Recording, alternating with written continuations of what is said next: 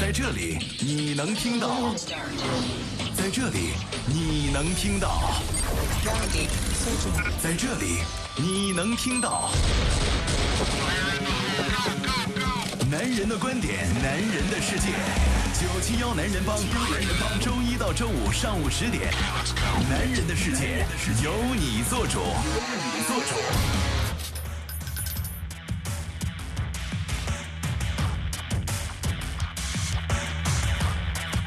北京时间的十点零一分，欢迎各位继续关注飞扬九七幺，这里是男人帮，我是海峰，我是尹航，各位好，我是周航，哎，大家好，我是涛哥。嗯，今天是六月一号，星期五啊。首先要祝这个所有的小朋友们节日快乐。哎，另外要说一下，今天有高温。来，我们来关注一下今天全天的天气。提醒各位啊，今天这个黄色的高温的预警信号呢，依旧是在生效当中。发布区域是全市陆地、西部海区和东部海区。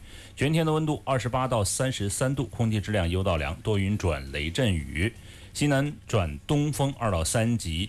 雷雷雨是伴有七级左右的短时大风，嗯，相对湿度百分之五十到百分之九十。提醒各位啊，这个带孩子出门的家长啊，这个还是天气还是有剧烈变化啊。是的，还是要提醒大家防暑降温啊。那同时呢，我们今天依旧是有王力宏《龙的传人》二零六零演唱会的门票送给大家啊。索票方式呢，依旧是这一段时间的索票方式。您随便猜一首王力宏的歌曲，然后把歌曲名字发送到九霄男人帮的微信公众平台上。那今天我依旧给大家准备了一首。王力宏的歌，看看我们能不能心有灵犀啊！如果要是能猜中我今天播放歌曲的这个朋友，就可以获得门票。那今天给大家一个互动话题啊，范围 啊，六个字，六六个字，又是六个字。我觉得王力宏的歌字数都比较多的啊，是啊。就今天其实花田里犯了错，是花田错吗？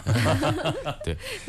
今天我们其实和昨天我们参与的活动很有关系的话题啊，就是我们这四个人都去到了深圳的小米发布会。师徒四人，那请问谁是师，谁是徒？那你师傅在这儿啊？那 像二师兄，师傅帮主啊？我有那么老吗？啊，你给自己的定位是？我是二师兄。主要是这个小米八系列手机是发布了啊，而且感觉整体我们观感待会儿再说。但是这一次八周年啊，这次是首配了三 D 的结构光，还有面部的解锁，屏下的指纹识别。处理器。对，然后加上刘海屏，而且全新的外观。是。其实今天想要跟大家聊的就一句话：你满意吗？哦，你可以发到九霄男人帮的微信公众平台，因为我我们知道昨天还是有很多呃听众小伙伴们呃一起去到了现场去看这个发布会啊。那小米这一次呢也是发了很多硬件产品，不知道大家满不满意？也可以今天跟我们一起讨论一下。那我们在听完王力宏这首歌过后呢，其实我们会详细的来分析我们昨天一起看发布会的所有对它产品的一个观。感啊！那听到的这首歌就是王力宏的这一首《永远的第一天》。欢迎在微信公众账号里或新浪微博搜索“九七幺男人帮”，关注我们，畅谈观点。男人的世界由你做主。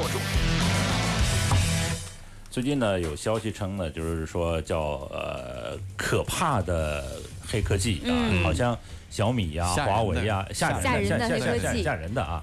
这个我不知道，这个各这三位啊，你们昨天吓到了吗？我我我胆子大，我还好，我可能心态比较好。昨天呢，我们是三四个人一起到了龙岗的大运中心啊，在那里举对举办了这个发布会，然后观感呢，我首先来说下总体的观感，就那天真的很热啊，昨天天气非常热，这观感哇 不错，特别深刻哈。然后整体的这个进入到会场之后呢，感觉其实我们说卖票卖三千人啊，但其实我们感觉应该不止，在现场应该有接近万人的这样一个规模，就人还是非常多的。是的。然后但我们就说发。发布这个细节，我认为其实这次包括雷军自己在会上也说，这来到友商的算得上是他的大本营啊。对。然后就是想把产品做给友商看一看。嗯。但我觉得整体的这个产品发出来的轰动性呢，还整体下面的这个鼓掌啊、喧闹啊，其实我觉得不如预期，不至少不如我内心的预期。但其实呢，友商开发布会的时候也是这个样子。但因为我们四个之前也是经历过锤子手机的发布会，而且我也去过他友商的发布。会，我觉得友商的发布会也差不多是这个样子。就是我整个观感下来，就感觉昨天晚昨天下午像上了一堂课，这是一种。我背着手全程。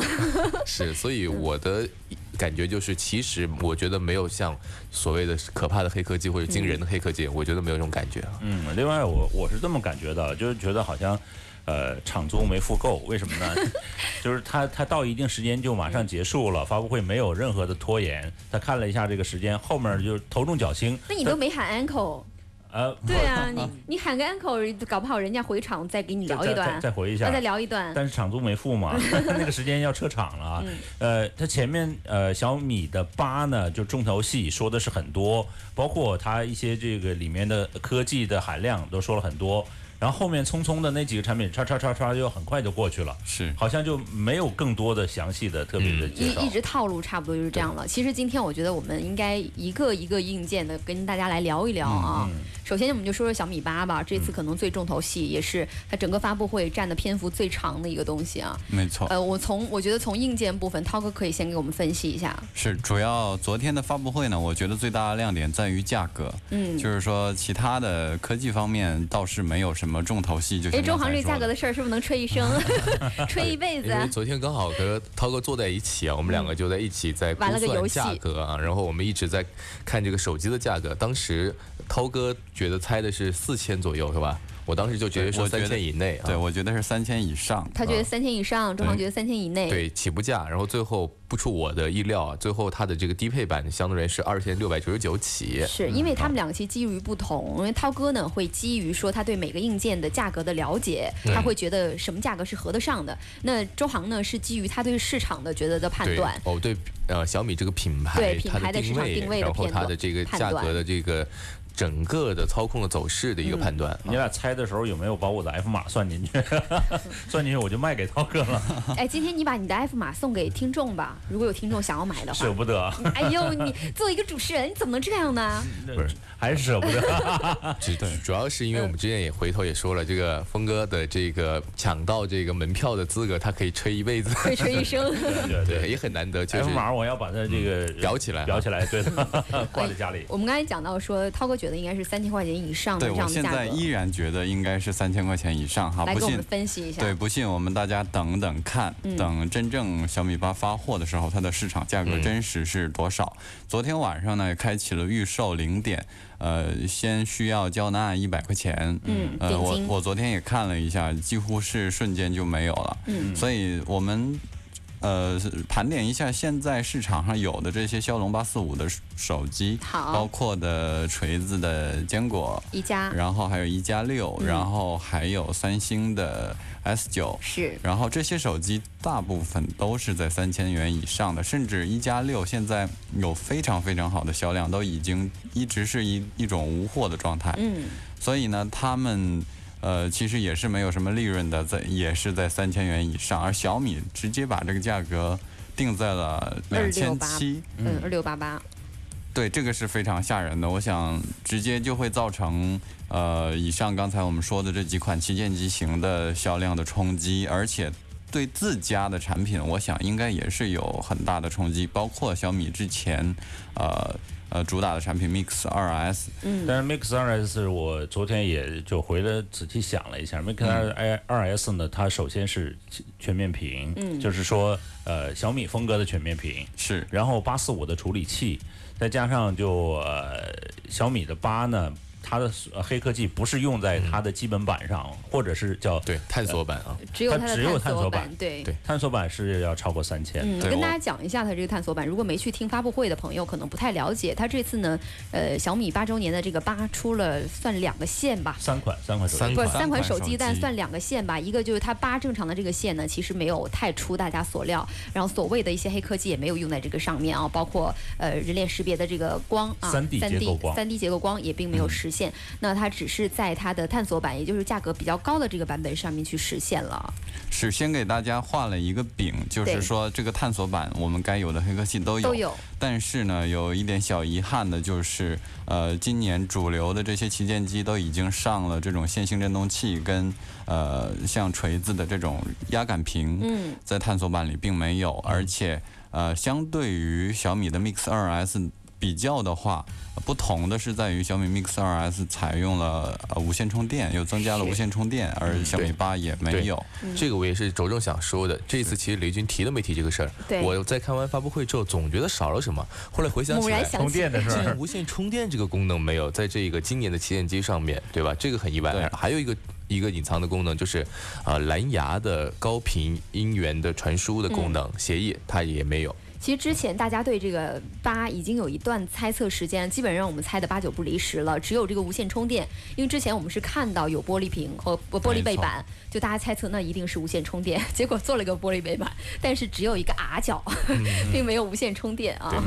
所以的话，我觉得这个还是有一些遗憾的啊，因为无线充电在现在旗舰手机当中应该是个标配了。是，我觉得这可能就跟它价格还是有一定的关系的。没错，就是说它减配了很多东西，不然的话它这样没有差异的话，没有差异化的话，Mix R S 对它呃同产品对自己的同品牌是一个冲击。但最后我们还是感觉得到小米八还是一个走量的产品，所以它还是。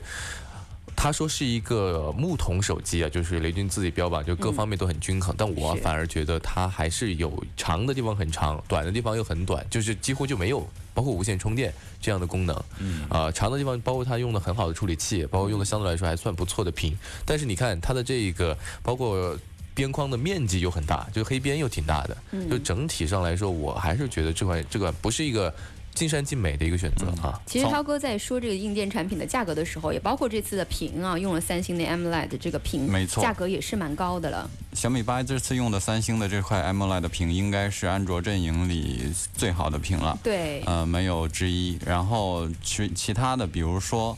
呃，它的这种刘海啊，比如说它的 3D 结构光，当然 3D 结构光我还是预测它短期没有呃拿到货的可能性，所以它在官方也说明了是在七月七月之后才有可能发货。嗯，而且呢，他说它的生产线问题满足不了后盖透明的那种种，其实我想应该是呃推辞，真正的。真正的矛盾点在于三 D 结构光的这个结构件现在还是在苹果的供应链体系之内，没有外流。而小米呢，现在依靠自家强大的影响力，在不断的在供应链对，在不断在供应链里有话语权，所以呢，它能拿到一些，但是。呃，很显然是没有到达预期可以卖的量的。那我们可以这样理解，它这次有的刘海屏当中黑边的这个内容啊，其实是为 3D 结构工准备的，那么宽那么大，但其实它现在就现在做出来的东西就只有一个红外线的摄像头，对吧？而且就是如果不是探索版的话，其实并不明白它的刘海屏的意义何在啊。没错，但是但是呢，小米八跟小米八 SE 这两款机器呢，就只是包含了呃红外摄像头，它。它相对于其他传统的刘海屏有一个什么特点？就是它可以在晚上，就是夜晚。去解锁人脸解锁了，嗯，其其他的安卓机型暂时还做不到这一点，嗯，所以呢，它做刘海屏其实还是考虑到了这一点，所以留了红外，对，留了红外在里。但是问题在于，我觉得这是个折中的方案吧，它肯定还是想做结构光的，它只是说介于这个结构光和这个普通的摄像头的解锁，包括中间就有透明后盖也是为了这一个折中的方案。如果说它的 3D 结构光的这个组件真的是供应量充足的话，它完全没必要。好，再给自己自己自己添加一个麻烦，就是说在做其他的透明后盖啊。我觉得给给大家解释一下这个透明后盖吧，因为很很多朋友可能没有关注到昨天的发布会啊，那跟大家稍微说一下，就是昨天它的这个探索版呢是出了一个透明后盖的版本，也就是说现在其实我们看到很多在改手机的朋友很喜欢把 iPhone 改成一个透明的。对，这个也源自于一些苹果的一些呃网友玩家，对一些玩玩家把 iPhone 十的后盖刮成透明的颜。就他们喜欢这种看到里面机械感的这种感觉。对，没错。因为 iPhone 的内部设计通常被科技界认为是有点都美的，所以说它有这个这方面的需求，所以小米也就抓中了抓住了这一个需求，对，所以打造了这一个实际的产产品出来。但是我要说的哈，就是当时我就跟帮主说，我说这个不科学，因为 CPU 没有这种 EMI 屏蔽罩是不合理的，而且是办不到的。所以呢，也在后来的官网上发现了一行小字，上面有写，就是说。啊，这只是一个展示，也就是说里面只是一个塑料的给你摆摆在那儿而已。对对对，但不是实际真正的元器件啊。嗯，因为它手机的这个布局，它主要考虑的还是它的散热啊，包括它的功效，而不是考虑到它摆放的美学。对，这个其实是一个相互矛盾的点。包括一些汽车的发动机啊，你去打开机缸机箱盖一看，哇，那走线这凌乱啊！但是它那样布局就是非常合理的。包括一些本田的发动机功率非常好。其实这，但是你看有一些布局的特别合理的发动机，反而其实功率一般，所以这就是两个矛盾的点，看你要取舍什么啊。现在一般都加个盖儿啊。其实他发布会的时候，我们就看到他摆的这个透明的后盖后面有骁龙的这个 logo，我们当时三个人就在猜说，哎，这个怎么会有 logo？呃，是不是为了这一次透明的盖单独去找供应商印了个 logo 或什么上去？后来发现原来如果是摆件的话，就一切都合是的，它只是塑料模型而已。嗯，然后再说一下它的呃非常。非常值得自豪的一点就是说，采用了双频的 GPS。对。呃，这个一直也是一些国产机型的痛点，因为很多我们呃定位的时候、导航的时候，经常会出现乱飘。或者说在城市里有立交高架的这种情况，它会定位不准，也是在发布会上怒怼了他的友商对对手啊。对这个其实背后的呃技术基础在于博通的一个芯片升级，嗯呃，所以呢，如果说其他厂家跟上的话，这个也没有多大问题。而且我昨天查了一下芯片，只是呃后缀两个数字的差异，也就是说一个小幅更新。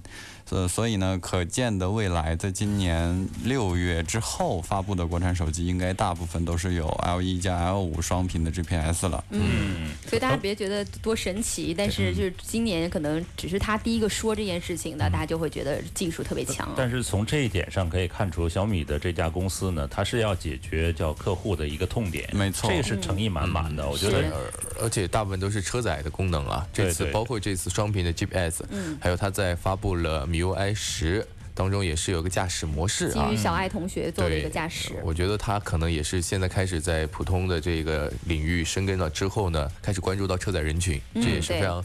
呃，我觉得也是必要的一种更新，但是可怕的是，就是说它要覆盖到你所有的生活的每一个方方面面。是，我觉得还是要跟大家去 去解释一下啊，它这次的这个驾驶模式。我觉得，因为因为我们 我们四个在看发布会，所以我们总觉得应该你们都知道。其实它这次驾驶模式基于小爱同学呢，就是一个语音控制。比如说在呃收发微信的时候，它可以帮你读出来微信内容，你可以语音告诉他怎么回复，或者说它语音可以控制怎么订餐厅，可以语音控制导航的路径等等啊。这种呢，基于小爱同学现在都做到了。对，其实现在小爱同学是一个用户量确实是还蛮广的，日活还确实蛮多的一个产品。但是我觉得这雷总的记性不太好，因为在发布会开始的时候是每天是两千两百万的用户，结果呢到发布会快结束的时候变成两千三百万了。那那就不允许我这半个小时增加了一百万吗？那他说的是每天的用户量。啊嗯，就今天多一点啊。我就觉得很有意思，很搞啊。对。还有一个相互矛盾的，就是说它采用了，它宣称采用了跟 Mix 2S 一样的摄像头硬件，然后呢，它的呃呃 DXO 评分竟然比呃 iPhone 十要高四分，然后比它的小米自家的 Mix 2S 要也要高六分，所以在相同硬件、相同又相同的 MIUI 的情况下。我不明白为什么有这样的拍照差异？难道是小米为了区别新品跟旧品故意的做的限制吗？它主要是为了超过期待嘛。嗯。而且其实我们我我跟涛哥因为坐在一起还在聊，说现在没上市那个评分到底是怎么评出来的，也是大家可以去思考一下。那也只能是他们相关的机构有样机，然后进行了一个评分。然后雷军其实在这一段的时候，他也反复的强调，就是说我们在硬件相同的基础上啊，就是和 Mix 二 S 相同的基础上，他说软件进行优化，因为当时。硬件相同的情况下就已经跟 iPhone 打成平手了嘛？没错。那这次就是再努一把力，在软件，他不是说有一个相机部门吗？小米最近成立了一个，是的，是全新调教。对，然后。进行一个优化和调教，我认为就是说在版本上更新还是可能会有一些差异啊。但是我现在最近看的新的一些测评，好像其实差异也并不是特别大。但是确实现在很多安卓手机都把对手标在这个 iPhone 上面。但我也想提醒的是，其实 iPhone 拍照也不怎么样。现在 iPhone 已经不是行业的拍拍照包标杆了，对吧？现在可能华为啊、三星在这方面更有优势啊。而且特特别是它所有的样张大多展示的是人像样张，也就是说可能自拍是它的主打。那 iPhone 其实主要它不是打人像模式，它只是。上一代说这个也是后置摄像头的一个模式，它主打不不是自拍，我不知道为什么大家把这个标榜自拍都去跟 iPhone 去比。因为 iPhone 十呢，因为 iPhone 苹果的产品向来是综合实力比较强，对，它各方面都是很强的，呃，所以各家安卓厂商如果拿它当对比的话，我想应该是一件好事儿。包括小米这次的。呃车载模式啊，或者说呃它的台湾唤醒，如果能做到跟苹果一样的。呃，程度的话，比如说苹果现在是可以自动识别你是否在车内驾驶，嗯，呃，比如说苹果现在可以直接台湾唤醒你的手机，就不需要你再去点。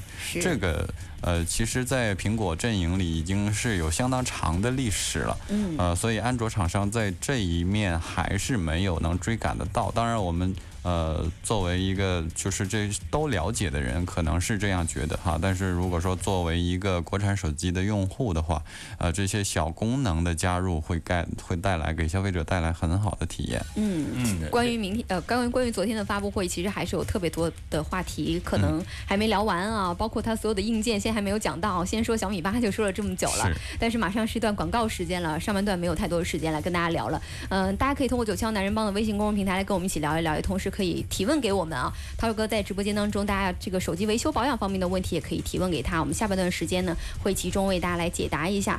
好了，马上是一段广告时间啦，我们一会儿再见吧。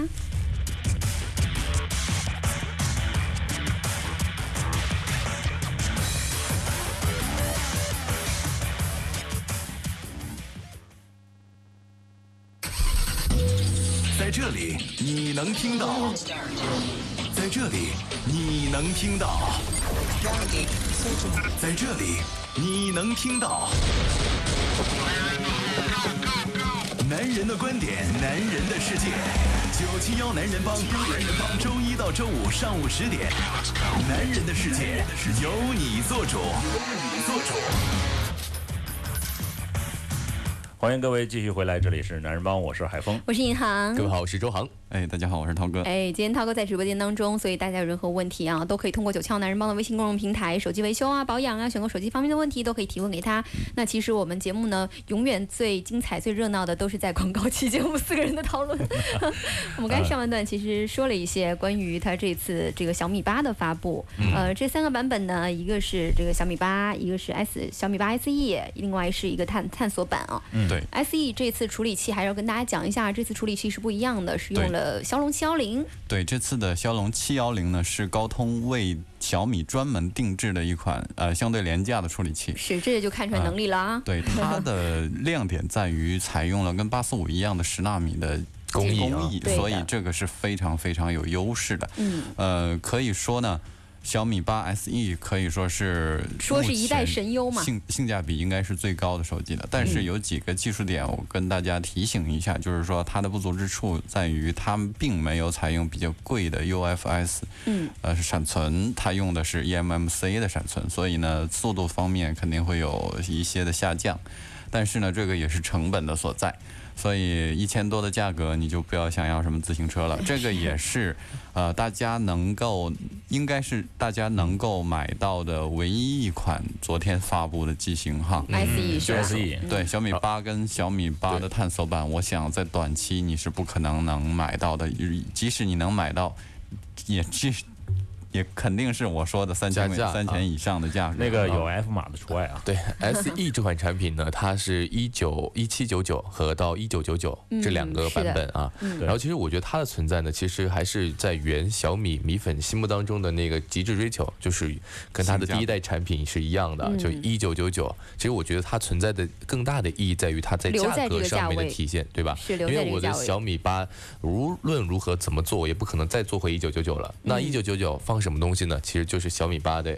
SE，那不管怎么样，我小米八还是在这个区间有产品，嗯，是这样的一个区分。这次小米其实对它的七幺零的这个处理器还蛮自信的。之前大家都知道小米最爱的就是六二五、六六零这两个处理器啊，现在这个七幺零，他们自认为是另外的一代神优。对，那我觉得这个 SE 可能大家很快就能上手了，所以就可以体验一下。而且八 SE 呢，它用的比较方正的设计，就没有那么像 iPhone 十了。是，八是真像。对，反而它 SE 有点像它的大哥 Mix 二 S 啊。对，所以 iPhone。八 S 不是 iPhone 八，小米八 SE 还是相对来说非常非常有性价比，而且非常有价格杀伤力的机型。我想。呃，市场上的这些 OPPO、vivo 应该是很难卖了。嗯，另外它这个是采用了十纳米的一个工艺制成来做的芯片，那证明它的这个叫呃能耗会会降低。对对，而且用的以同样的是三星 AMOLED 的非常好的屏幕，而且用了异形切割，嗯，所以还是非常呃在同类产品中有价格优势的。嗯，包括自家的这些小米 Mix 系列，它都是用的 LCD 的屏，嗯，所以。呃，相对来说是非常有非常好的视觉体验，而安卓阵营呢，我想大家比较关注的就是这个视觉体验。是，呃，那我们一块一块说，因为刚才处理器我们说的差不多了，说它的拍照，这次呢，我觉得发布会把拍照这个地方占的篇幅很大，对，特别是因为小米的女性用户人群真的是太少了，可能对我也觉得很少，对雷军觉得这一点需要去突破一下，所以他又呃才又又新发布了叫微整形的美颜哈，对，叫什么芭比鼻是是吧？不不不，三三三个芭比唇，三个关键词。呃，隆鼻、垫下巴、封面颊，对啊，这个三个其实我最后说他们还正在努力这个花瓣唇。对，我觉得吧，这个就是。哦，芭比小翘鼻有点 多此一举，因为什么呢？他最后看的样张呢，再怎么说说从侧面角度来算计算等等等等，还是有些许的变形，你不觉得然后最最可爱的是我身边的两位直男，一个周航，一个一个涛哥。然后他所有的样张展示完，一一一换颜啊，你知道吗？一垫鼻又干嘛的？他们两个说。有变好看吗？还没有之前好看呢。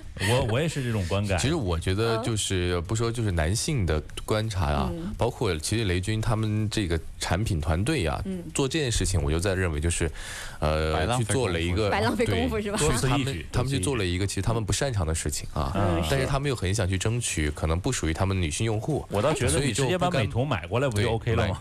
不干不干，他肯定也买不上，买不起，买不起啊！对，但是我所以说这个部分花那么大的篇幅去讲，我还是觉得其实有一点用力过猛，或者说是用力不当。我们估算一下，我们昨天发布会这么大的人群量，能有百分之多少的女性？女性很少。对我放眼望去，因为刚好我们在很后面啊，我们好像身边是不是只有我一个女性啊？是对，大概最多百分之五吧。对，百分之五。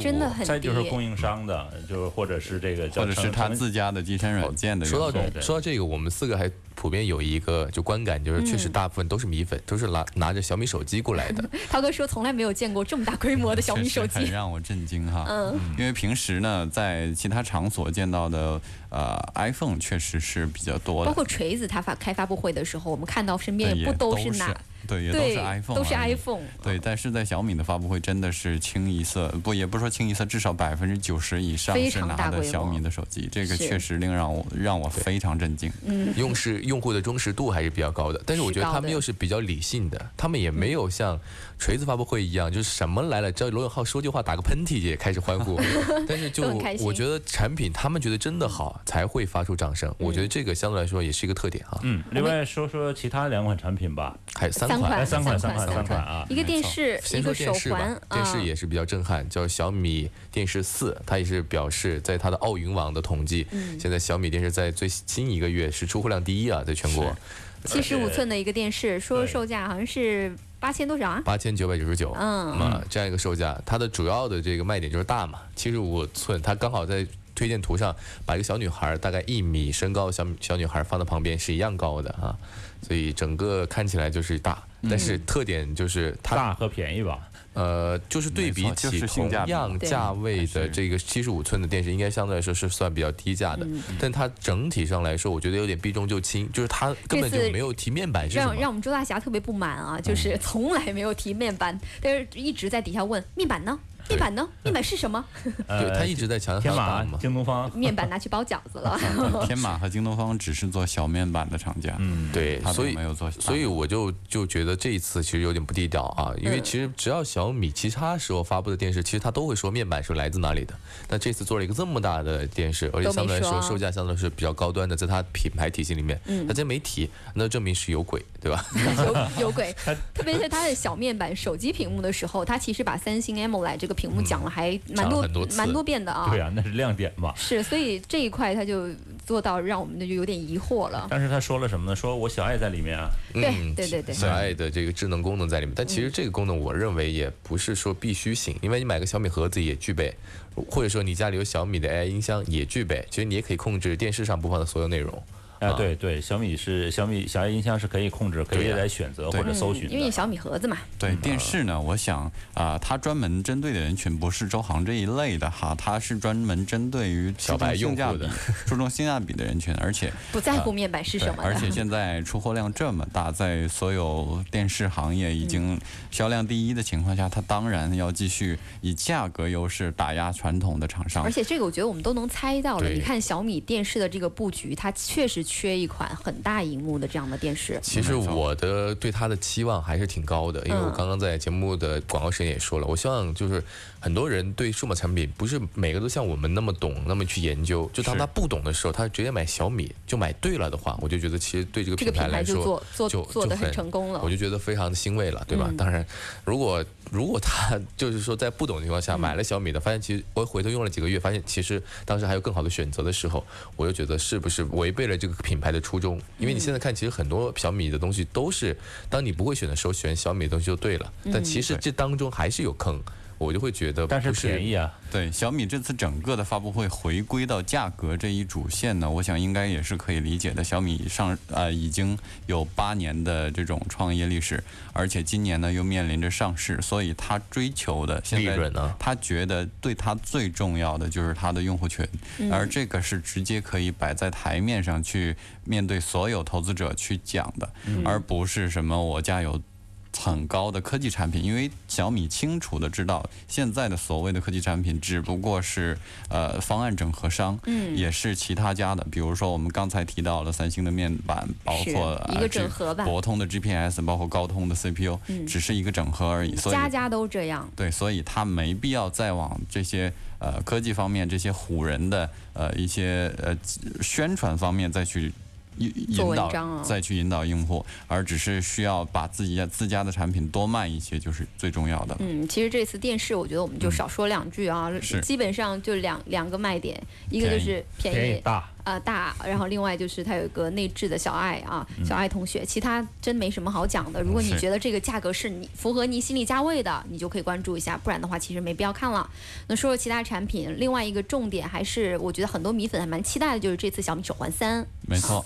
对小米手环三，因为我一直都是小米手环的使用者啊。是两个价位，一个是一百六十九，一个进场通信版是一百九十九。对，这个进场通信版就是有 NFC 功能，其实它就可以集成一些电话卡的不，公交卡、门禁卡的功能。门禁卡。对，还甚至是有是公卡的功能。对，这个在宣传上它并没有讲哈，这个跟大家说一下细节，也就是说，呃，我们深圳方面的这些。呃，大家的这种深圳通也好，或者说公交卡也好，是没有办法集成到小米的公交联合卡里边，也没有办法呃集成到苹果的这些 Apple Pay 里面，这个是。很多家的一个痛点，可可见我们这些本地的这些深圳通公司还是有一些公关难度的。所以，如果说你买了小米手环三也好，买了小米的手机也好，这些只可以在北京、上海这些城市去使用你的公交卡。嗯。而在深圳呢，你有没有都是一样的。当然呢，这个未来肯定是有，但是不知道是什么时间点了。呃，是四还是五？他之前这个发布会的时候还抨击了一下，我们友商现在只能整合到北京、上海。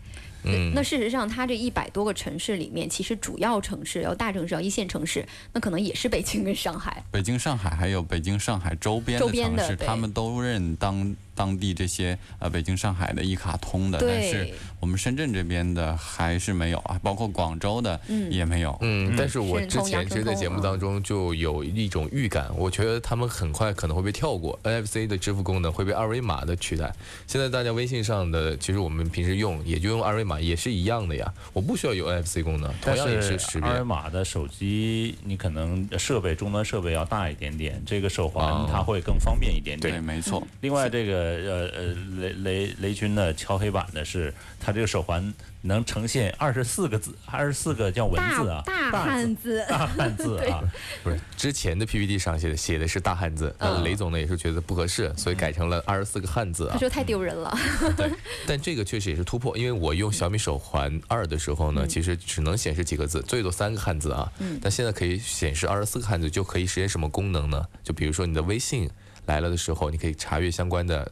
短信内容，短信也可以，之前是实现不了的，我最多只能知道他是谁。一瓶一瓶吗？呃，它是可以翻页的，就是从上往下翻。现在是可以。我们这样这样一说，我们的帮主又开心了一点。第一时间要拿到。是 他现在这两个版本呢，其实要跟大家讲一下，就算是你现在在网络端收听我们节目的，你在北京、上海的这个地区呢，它的一百九十九的这个 NFC 进场通信版，也是目前可能还要等一段时间的啊。对，但是这个是大家人人都可以买到的产品，这个是毫无疑问的。这个没关系，就是等一等抢都没关系。不管是价格方面，它已经到达一。幺六九幺九九这个价格了，不相对于之前的幺二九有很大的提升，而且它还跟屈臣氏合作啊，跟这些线下门店可以合作，可以预想当以后我们都不需要在线上去买这个东西，去屈臣氏就买得到，屈臣氏就买得到。对，还有几个优点我提醒一下，就是它的续航时间长达二十天，其实这是而且它这个是暴力使用下啊，是二十天，这是还是非常合算的，就是它等于说就是真的是一个戴上就可以忘记的一个手环，因为你不要充电，因为我们现在用的一些。呃，智能手表，他们可能每天还是要一充的，这个还是比较麻烦的。说 Apple Watch 是吧？对对对。然后 第二个呢，就是说它这一次还集成了几个功能，比之前的前代产品更好一些，就是它可以看天气了。对。啊，还可以去智能寻找手机。其实这个功能我经常，包括涛哥应该也在用啊，就是从手表。找手机的功能，因为手机经常丢到不知道在哪，它可能在手手手环肯定是在的，然后去找手机反向的寻找手机。嗯啊，那现在我觉得还有一个痛点是，之前小米手环的用户可能比较普遍反映的一个痛点就是容易掉落啊，容易掉，经常就是米粒不见了。对，米粒不见了。这次终于是有一个改善了，这次有一个卡盒啊，所以如果要是你之前不喜欢小米手环，一直是这个原因的话，这一代倒是可以关注一下了啊。对，从供应链方面说呢，去年啊，甚至说两一两年。之前，这方面在我们深圳本地也是一个非常热的一个行业哈，包括手环的各种供应商跟各种方案公司在深圳是遍地开花，而且有各种各样的产品。呃，在一两年之后的今天呢，大家看到手环的这种品牌也好，类型也好，是越来越小了。这个当然有小米的这种价格的屠刀，呃，一直在。在对市场形成一种呃屏障哈，让阻阻止这些新来的创业者去加入。但是呢，我们想，我在想的是，就是未来还有没有呃这些呃方案公司或者说供应链公司未来转型的机会。呃，因为这毕竟还是关系到我们深圳好多好多创业小公司的。嗯，是的。嗯，有位朋友呢在微信公众平台发来说，小米手机支持深圳通好不好？其实这是支持的，就是但是它是部分机型。我呃，小米五 S 是支持的，它有一个项目是可以把那个深圳通是，呃，就捆绑在上面。对，机型是它是可以。支持深圳通，但是它的联合卡暂时还不支持深圳通。对的，对的。另外呢，最后一个产品咱们说一下，其实这些产品呢，我有一点动心，但是我也觉得好像它可能没到那种特别成熟的状态吧。就是它的这个 VR VR 的眼镜啊。是的，这次呢也说是呃被《纽约时报》啊评为呃一七年是最成功的一个科技产品啊。没错，这是一款小米跟 Facebook 跟谷歌合作的一款产品，可以说。说好听点是合作，说不好听点可能就是贴个牌嘛。呃，但但是呢，这也是一件好事。第一，有小米的这种强大的供应链能力，能把价格拉下来，这个肯定是小米有很大的功劳的。第二呢，它跟 Facebook、跟谷歌合作，也避免了这种呃没有相应的软件支持这种尴尬。所以在可预期的将来，这呃小米的 VR 眼镜还是有丰富的应用可以使用的。这个是。非常非常重要的，因为大家现在市面上的这些 VR 眼 VR 眼镜也好，或者说很高端的 VR 眼镜，包括 HTC 的高端 VR 眼镜也好，他们是没有强大的应用支持的。是。所以现在看来，我们 VR 眼镜行业不是很火的关键点也在这里。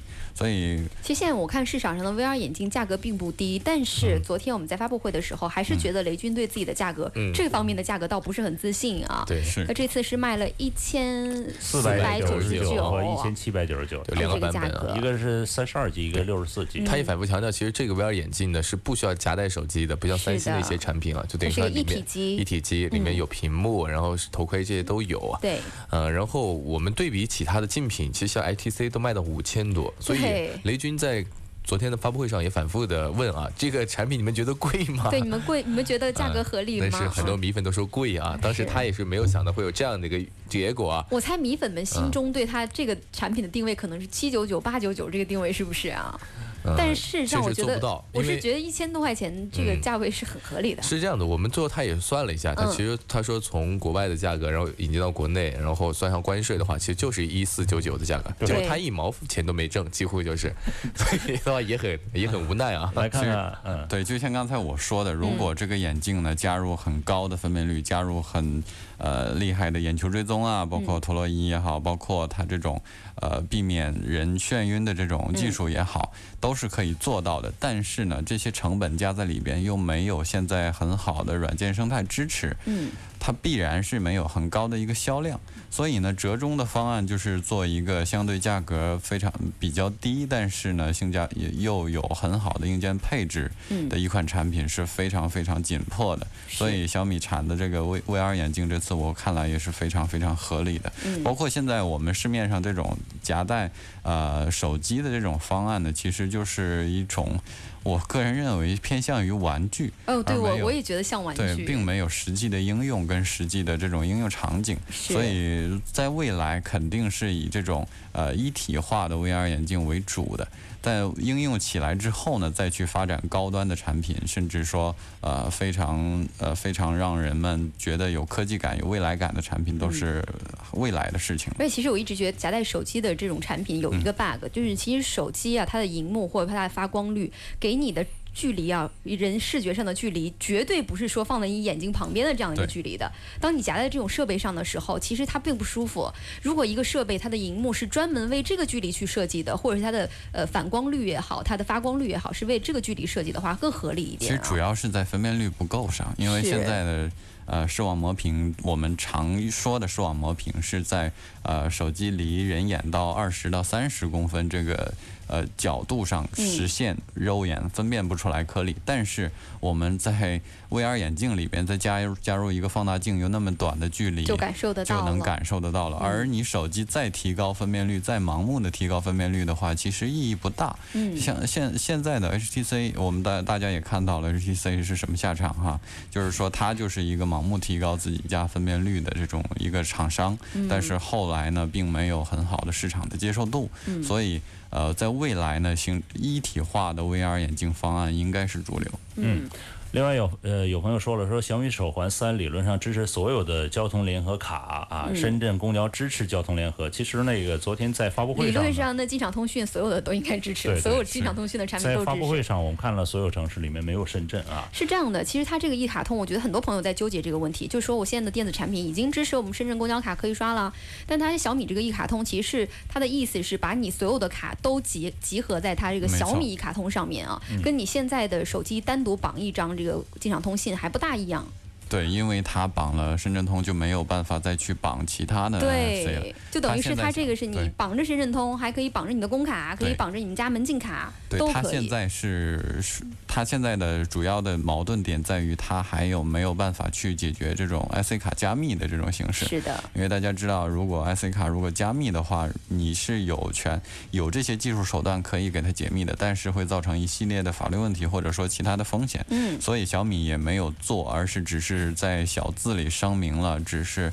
可以拷贝这种非加密的 IC 卡，而且是十三点六六赫兹的，嗯，就十三点六五六兆赫兹的这种协议的卡。嗯，所以在未来呢，如果说能实现呃一卡通的方式，能打通整个中国的这种呃公交系统，或者说支付系统或者门禁系门禁系统，都是非常有意义的一件事。嗯，所以看看来就是以后电子产品、科技产品出来，我们要认真的读小字啊，每个小字都是关键点。另外有一位朋友可能。他这样的问题是大部分呃朋友想问的啊，就是现在马上要出五 G 了啊，近期换手机划算吗？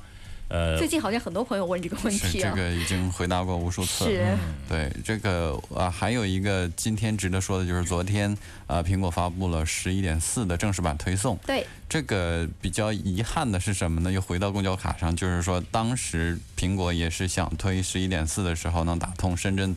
和武汉地区还有广州地区的这个，呃，广州已经通了哈，就是深圳跟武汉地区的这个 Apple Pay 的公交卡支持，但是昨天发布，大家很遗憾的发现并没有，只有它一个音箱。对，所以可在后面的四天之后，苹果的 WWDC 上，大家看 iOS 十二会有没有哈？如果说有的话。